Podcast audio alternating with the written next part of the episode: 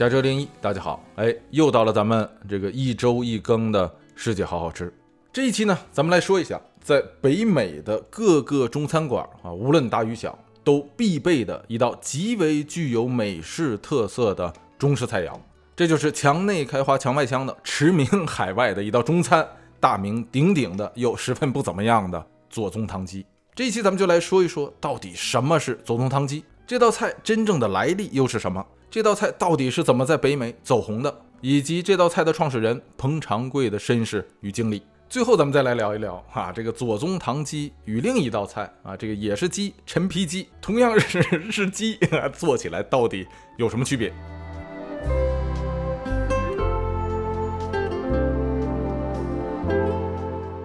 在正式开始之前呢，咱们得澄清一个概念，呃，因为在这个前几期的时候，呃，大概是聊到这个可颂和牛角面包那一集的时候，加州一零一一位热心的朋友帮我收集了一下，呃，这个大家的这个反馈，这个其中有一个朋友的反馈啊是这样说的。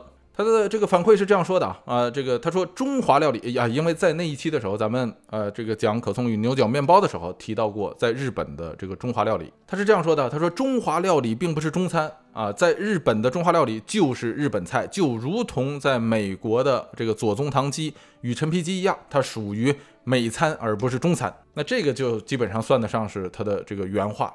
那这种说法到底对不对呢？啊，这个作为个人观点来说呢，我觉得呢无所谓，因为每个人都可以有自己的主观意见。但是如果咱们抛开个人观点来说呀，咱们就来讨论一下这个分类学的话，那咱们就不妨来讨论一下啊，在菜式上的分类学。哎，那就说回到说，咱们为什么在那一期说，在日本的中华料理它属于中餐，就如同在法国的可颂它属于奥地利面包，或者说奥地利点心。为什么这种说法更符合在菜式上的分类学？说白了就是你怎么去定义什么是中餐，什么是日餐，什么是美餐，什么是英国菜，什么是德国菜，什么是希腊菜、土耳其菜等等等等，怎么去定义？那既然说到啊这个所谓分类学，那咱们首先要讨论的就是分类方法。这个一道菜或者说一个菜式的分类方法，它的核心呢是这道菜的烹饪方法，或者说是烹饪方式。而非这道菜产自于哪儿啊？甚至是做这道菜的第一个人他是哪个国籍？这道菜它属于什么样的菜式？甚至和它的原料相关性都不大。烹饪方法说白了就是这道菜它是怎么做出来的啊？这个东西才是这个菜的核心，是它的 DNA。你在研究一道菜的时候，你得首先去看这道菜在当地出现的时候，它的烹饪方法有没有受到外来的影响，有没有直接去运用其他国家和民族的烹饪方式？外来的影响有没有在这道菜最终成型的这一过程中占据主导地位，从而才能够去决定说这道菜到底是什么菜？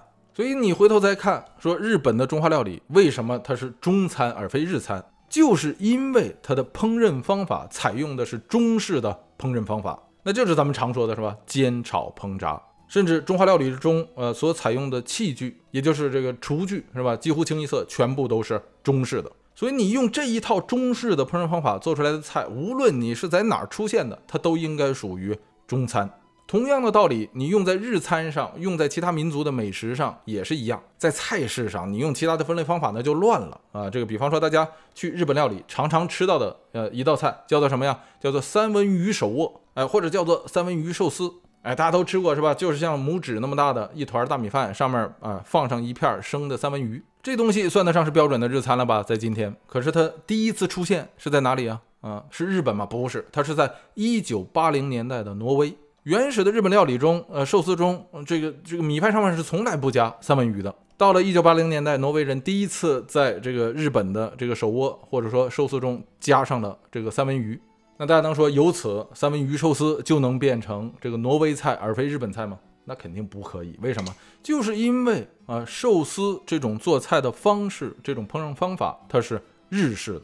它不是挪威的啊，所以你不能够叫做挪威菜，还是仍然叫做日本菜。同样的道理，加州，美国加州有一种啊很很著名的日餐，叫做什么？加州卷儿，哎，英文叫做 California roll，什么呀？一般就是反卷寿司是吧？就是米饭在外的那种寿司，里头加上蟹棒，加上最重要的一个原料就是 avocado 啊，就是牛油果。有的时候在外面裹上芝麻或者是那个飞鱼子，是吧？那那东西就叫做 California 肉。那这种寿司发明在美国，发明在加州，它叫做加州卷儿啊，叫做 California 肉。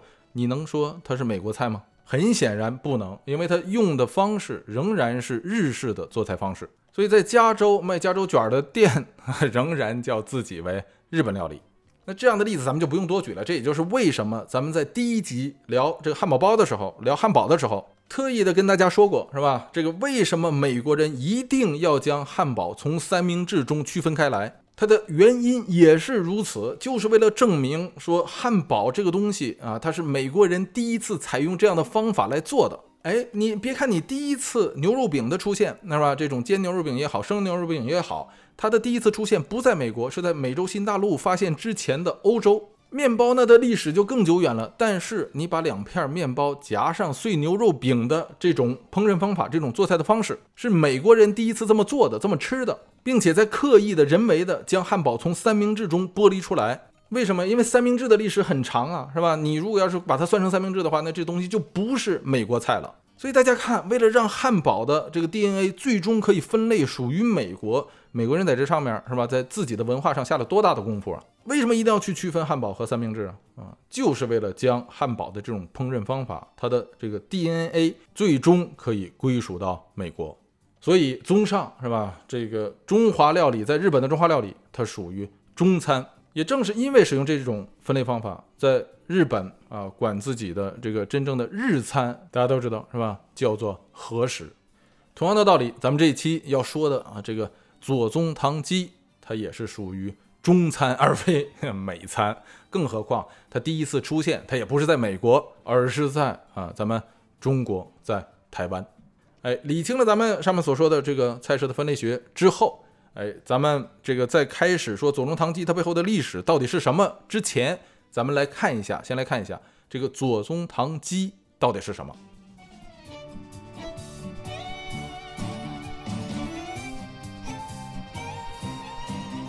哎，这个左左宗棠鸡，这个鸡到底是什么样的鸡呢？啊，它这个做法是这样的，咱们先看一下它的原料啊，它的这个原料是鸡腿肉，哎。不能带骨头，去骨。改刀的时候不能切成丁，要切成块儿啊。这个丁和块儿的区别大家都知道，咱们就不废话了，是吧？为什么一定要切成块儿啊？啊，不能是丁啊，因为下一步是要炸制。你只有切成块儿，炸的时候它它不能炸透，是吧？就不会变得很硬。鸡腿肉去骨，切成块儿，用少量的酱油稍稍腌制，不需要那个腌很长的时间，就蘸吧一下就可以。然后就着这个酱油，让它在淀粉中滚一下。哎，这个淀粉无所谓啊，你是红薯淀粉也好，这个土豆淀粉也好，玉米淀粉也好，豌豆淀粉也好，什么淀粉都可以。你看鸡腿肉蘸上酱油，在这个淀粉中一滚啊，你就包上了一层淀粉。下一步就是下油锅去炸，炸的时候也很简单啊，这个油温适当，别太高了啊，让这个这个外头的淀粉炸脆啊，但是里头这个鸡肉仍然保持弹性。差不多了，用照例捞出来，把油滤净。哎，再用炒锅放上底油，然后剩下的就是葱姜蒜啊。你要想吃辣的，放上这个辣椒，但是你不能少了两样，一个是糖，另一个是醋。哎，包完锅之后，你把刚才炸的呃那个鸡腿肉往里一扔，然后翻炒。翻炒的过程中，让这个鸡肉能够彻底的吃进去这些葱姜蒜呐、糖醋啊、干辣椒的啊等等的这些味儿。炒的过程中，如果你要是喜欢加一些什么其他的这个绿色的菜去点缀的话，一般放的是这个青椒或者是西兰花。再炒吧炒吧，差不多就可以出锅了。最终的成品这个东西啊，首先来说，鸡块应该是外焦里嫩，色泽看起来很亮啊，因为你炸过嘛，又有糖和醋挂汁，鸡块呈橘红色。青椒也好，西兰花也好啊，不要把它炒老了啊，要保持它的那个绿色。吃起来的时候，它主要的呃感觉就是什么酸甜辣啊，因为你有糖醋和辣椒，那这个东西就是所谓的左宗棠鸡。这道菜呀，在中国的本土它是没有的啊。这个如果说硬要找一个和它很相近的菜啊，其实有点像什么呢？有点像东北的一道菜，叫做溜肉段儿。这个总体的做法和它很相似啊，只不过用的肉呢是猪肉。但是这个溜肉段儿，一方面它滚的淀粉比较厚，二一个它炸的时候它不会炸那么长时间，它不会把外面炸得非常的脆。溜肉段的这个做法一般叫做软炸，哎，非常重要的一个特征就是它外头包蛋糊啊，包上那个鸡蛋的糊，哎，但是不管怎么，咱们不是讲溜肉段啊，说回到这个左宗棠鸡，哎，那你说这个左宗棠鸡它到到底是怎么来的呢？这道菜，这个坊间最流行的一种说法呀是这样的，说在一九七零年代的时候。在台湾当初的这个台湾的行政院长啊是谁呢？是这个蒋经国。说他呀在某一天啊，在这个行政院办公到非常非常的晚啊，到这个深夜的时候呢，就饿了，饿了的时候呢，就带着这个随从出去这个找着找饭辙，就找到一家叫做彭源的这个餐厅啊，这个彭源的餐厅的老板叫做彭长贵。这个时候因为非常晚了啊，说这个彭源的餐厅呢都要打烊了啊，就是要关门了。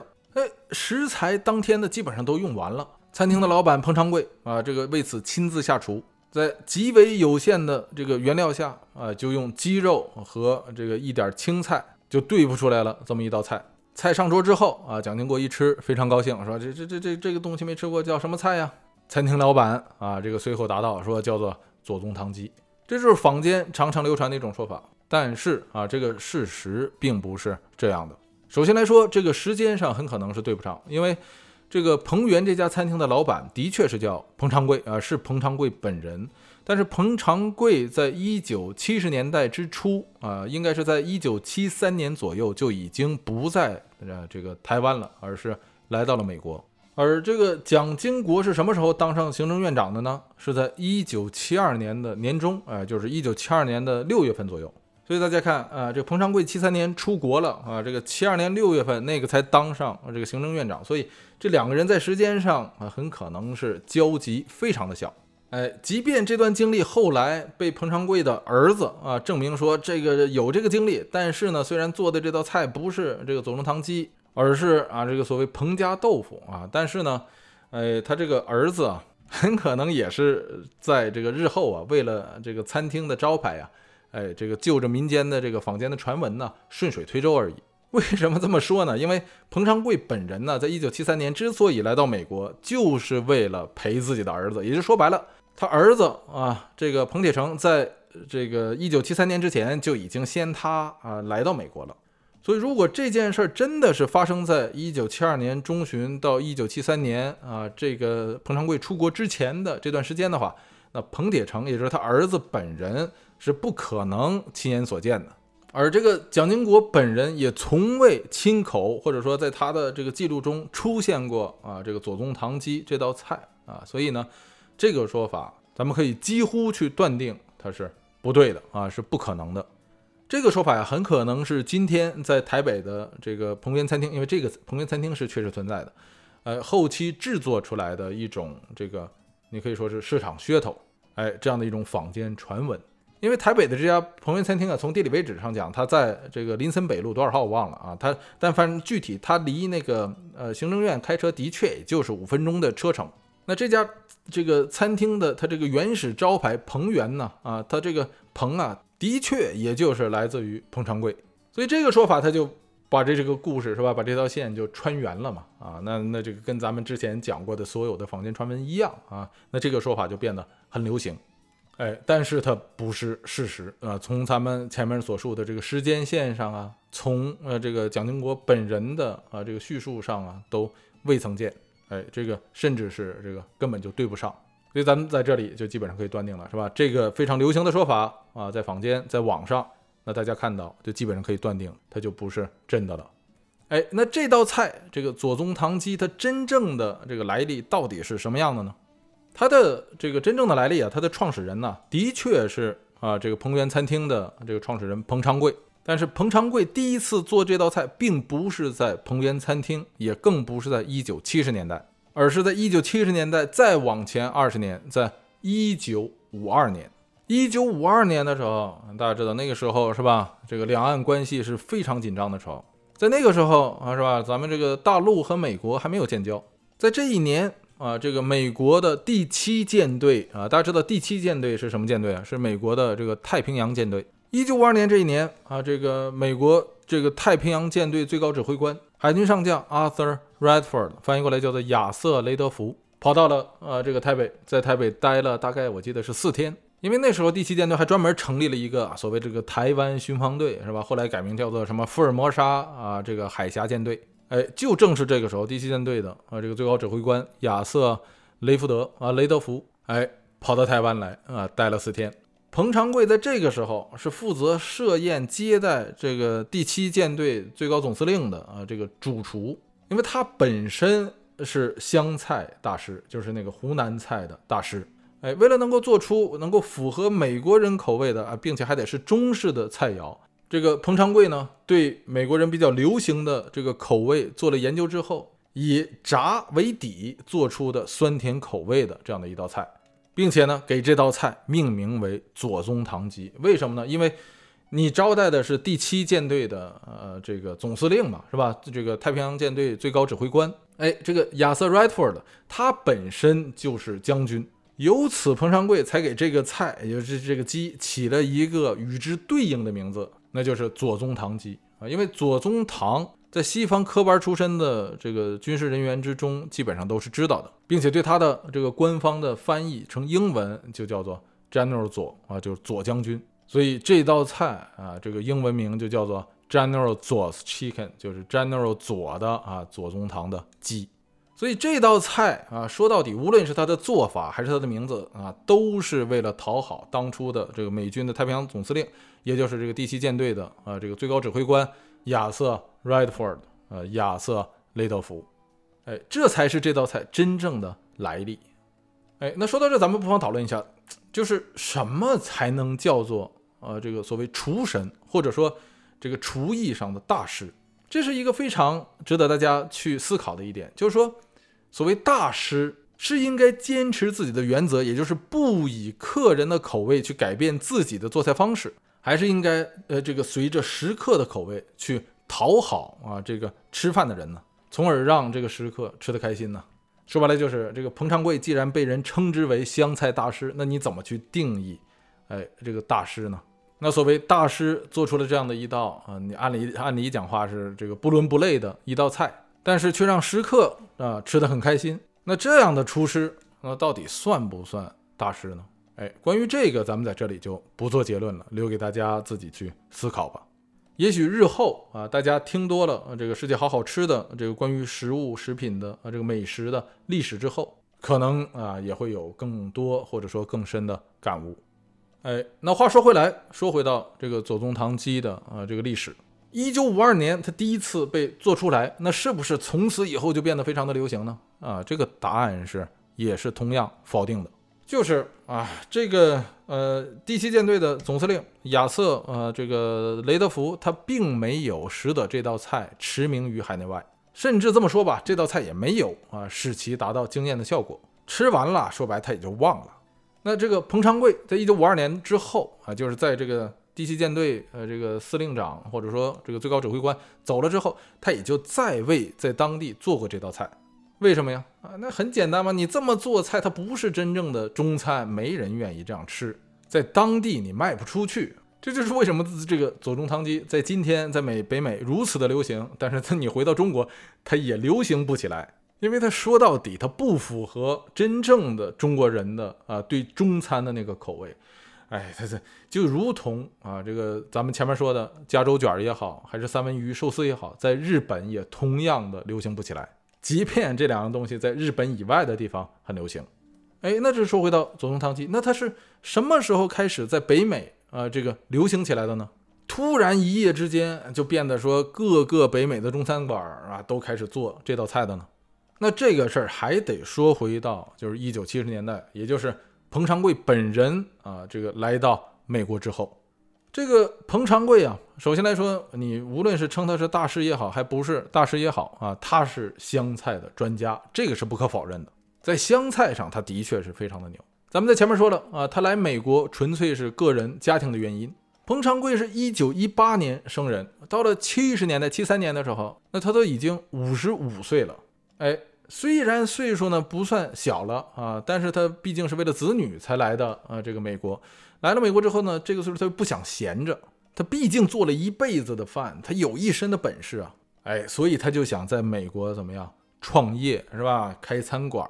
可是大家想一下，一个湘菜的啊这个专家在美国如果开一个湘菜馆的话，他能流行起来吗？别说放当初了，一九七十年代，你就是放到现在，他也不容易。那当然了，你得主要看在哪儿，是吧？你搁现在如果是华人比较多的地方，也许还好。但是回到七十年代啊，那个华人没那么多，并且回到那个年代，华人的普遍的生活水平没有今天这样好啊。那下馆子吃饭，在尤其在美国，那是一个对于当初的华人来说是个比较奢侈的事儿。所以你要在美国开餐馆挣钱，那个主力军啊，或者说那个主要的财源还是什么美国当地人，所以你湘菜做得好啊，不符合当地的口味，那是挣不着钱的。正是这样的原因，彭长贵在纽约开的餐馆啊，就几近于倒闭。看到这样的情况啊，这个彭长贵作为餐厅的老板，作为资方来说，那当然是非常的着急。那也正是在这个情急之中，他也才想起来了，一九五二年啊，这个招待美国这个太平洋舰队亚瑟德雷福的那道左宗棠鸡。于是时隔二十多年，彭长贵重新做了这道菜。当这个左宗棠鸡第二次被做出来，放到他这个中餐馆的这个菜单上之后，一下子就成为了今天讲话的啊，就是一个爆款菜式。哎，为此这个餐厅啊也就得救了。到了一九七七年的时候，总部在纽约的《纽约时报》在自己的版面上专门报道了彭长贵的这家餐厅。在这篇报道中，特意提到了彭长贵的招牌菜啊，就是 General Tso's Chicken 啊，General 左的啊鸡 左宗棠鸡。经过了这次1977年《纽约时报》的报道之后，彭长贵在纽约的这家中餐馆就如同他的这个左宗棠鸡一样，变成了什么一夜爆红。从此，在北美的中餐界也算是有了名号，来往食客络绎不绝。那他也就有了钱了，是吧？有了钱之后，开始设这个分店。那在休斯顿呢、亚特兰大呀、洛杉矶呀和这个旧金山都纷纷开设了他的这个新店。这个餐厅在今天已经不怎么火了啊！这个洛杉矶已经没有所谓彭远了，应该是这个原因呢，是因为在一九八三年的时候，彭长贵就已经不在美国了，他回到了啊这个呃这个台北。为什么呢？因为那个时候他是真正的成为了啊在这个纽在在美国最著名的这个华人之一。这个原因就是这道是吧？墙内开花墙外香的左宗棠鸡。因为在这个时候啊，这个美国的政界有一个名人啊，也是今天仍然 在世的这个已经一百岁的 Henry Kissinger，亨利·基辛格。哎，大家知道，一九七九年的时候，大陆和美国已经这个建立外交关系了。那这个事儿，美方背后的一大功臣就是啊，这个亨利·基辛格。哎，基辛格一下子火了啊，然后又爆出来说，基辛格非常喜欢吃这个彭长贵的左宗棠鸡。于是乎，在这个《纽约时报》报道了彭长贵的这家餐馆的两年多之后，由于亨利·基辛格啊，他的爆红又再一次带动了左宗棠鸡在北美的知名度。那大家可以想一下，回到一九七九年，啊，这个大陆和美国建立外交关系，中国成为了一个在美国当初的一个社会的热点话题之一。借着这个热点话题，也带动了大大小小在北美的这些中餐馆的进一步的发展。再加上坊间又一直传说基辛格非常喜欢吃左宗棠鸡这道菜，于是，在那个时候，在北美各地，无论是新开的中餐馆，还是一些啊这个老字号，都开始效仿去做左宗棠鸡这道菜。由此，这个多方的因素，再加上这尤其是这个大环境的啊这个氛围下，就在一九七九年之后啊，这个左宗棠鸡成为了北美各大餐馆的一道必备菜。那这道菜也就一直留到了今天。这就是左宗棠鸡的啊，这个前世 今生。那到了这个一九八三年的时候，由于这个咱们前面说了，彭长贵又回到了啊这个台北，开始真正的去经营在台北的，就咱们前面说的那个在林森北路台北的那个彭源餐厅。哎，这个彭长贵才将这个左宗棠鸡又从美国带回到了台北，成为了啊他这个彭源餐厅的一个。可以这么说吧，虽然不符合中国人的这个真正的这个中餐的口味，但是却有着十分大的噱头和市场影响力的一道菜。哎，这就是左宗棠鸡。哎，那了解到了 这儿之后，那咱们再回头说，那什么是橙皮鸡呢？这个所谓橙皮鸡啊，也就是 Orange Chicken，呃，跟左宗棠鸡一样，同样是只流行于北美。这个所谓陈皮鸡啊，啊，它实际上就是左宗棠鸡的一个变种。这个左宗棠鸡，咱们前面说了，它打的那个口味就是酸甜加上一些辣，而这个陈皮鸡呢，就是在这个口味之上啊，添加了一个又酸又甜的原料，那就是橙子啊。这个很多人都觉得说陈陈皮鸡啊，或者说橙皮鸡啊，它来自于那个咱们中药里头那个陈皮。哎，什么是陈皮的？咱们就不用解释了。哎，这个橙皮鸡啊，它真的不是来自于呃这个中药里的那个陈皮，跟陈皮是两回事儿。它实际上就是橙子皮啊？为什么呀？因为在美国呀，无论是加州也好，还是这个佛罗里达也好，这个橙子啊啊是它是橙子的这个爆款地啊，这个橙子在这儿非常的便宜。这就是为什么无论在加州还是在佛罗里达都有橙郡嘛，是吧？Orange County 的都有啊，因为它那地儿就产产橙子。这东西在美国它是一个非常廉价的水果，而其味道本身就是又酸又甜啊，那正好跟左宗棠鸡的啊这个主打味道有很大的重合，加上那个颜色也好看啊，所以。在这个左宗棠鸡遍布于北美开始爆红的时候，一些中餐馆为了给自己这个区分于其他的这个竞品，就特意在这个左宗棠鸡里放入了橙子片儿，并且给了它一个新的名字，就叫做 Orange Chicken 啊，橙皮鸡，哎，或者啊把它翻译成叫做橙子鸡。而慢慢当这个 Orange Chicken，也就是这个橙皮鸡、橙子鸡火了之后，一些中餐馆啊为了再次达到那个市场效应。开始啊，将这个橙皮改成了所谓陈皮，哎，由此加了噱头了嘛，是吧？因为这是这是我们加入了这个中国五千年文化的啊这个中药材，哎，吃了以后你就是吧，所谓的滋阴补肾呐，招财进宝啊，是吧？等等等等，所以说白了还是一种市场噱头，就由橙皮改成了陈皮，哎，但是说到底，无论你是橙皮还是陈皮，它都是。左宗棠鸡在一九七九年啊，这红遍北美大街小巷之后的啊一个变体而已。这就是咱们这一期要说的啊，这个左宗棠鸡、陈皮鸡啊，这个中国菜中的美国风啊，它的历史与来历，外加上区别。好吧，那咱们这一期世界好好吃就说到这里。如果大家对图文更感兴趣，可以关注咱们的微信公众号。五个字：加州一零一，加州汉字一零一阿拉伯数字。每一期过后啊，咱们也会在公众号中抽出时间啊，会更新它的图文。如果大家想听到更多啊，在除了订阅这个世界好好吃这个子频道之外，可以关注咱们加州一零一的主频道，搜索加州一零一即可找到。最后的最后啊，这个大家喜欢这个节目的话，不妨把它分享给你的亲人和朋友们，让我们一同来通过饮食了解世界。了解这个世界的历史，那好吧，咱们这一周就说到这里，欢迎大家收听加州一零一世界好好吃，下期啊，咱们 接着吃。